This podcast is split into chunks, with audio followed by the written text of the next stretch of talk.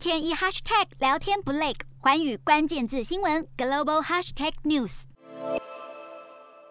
由于新冠疫情对产业的全盘影响，二零二一年全球晶片短缺现象不但敲响众多依赖晶片下游产业的警钟，更引起多国政府高度重视，想方设法拉拢半导体企业到当地设厂或寻求海外合作机会，把半导体视为牵涉经济与国家安全的重要基础建设。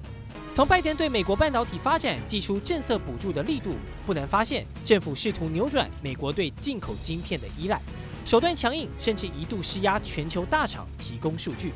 而美国晶片战略简单用六个字总结，就是拉进来打出去。拉进来方面，包括三星在泰勒市、台积电在凤凰城都要建新厂，美国获得晶圆代工全球前两大企业在地化承诺。至于打出去部分，美国半导体龙头英特尔计划未来十年要在欧洲投资八百亿欧元设厂，目的是为了分散产能布局。改变目前晶片有八成产能在亚洲的不平衡现象。英特尔讲平衡晶片生产版图，一部分原因是因为既竞争又合作的对手台积电在晶圆制造领域拥有难以撼动的领先地位，先进制程一家独大的走向绝非同业所乐见。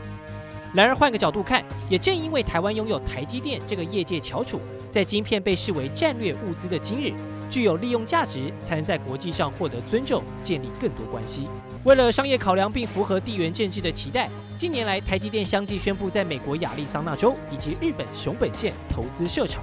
产能外移的同时扩大版图，深化企业影响力，极力拉拢，深化连结。各国政府对半导体企业敞开大门的欢迎现象，在晶片刚需不断增加的未来，只会越来越强烈。他们不只扮演电子产品不可或缺的供应链要角，更形成独特的细盾效应。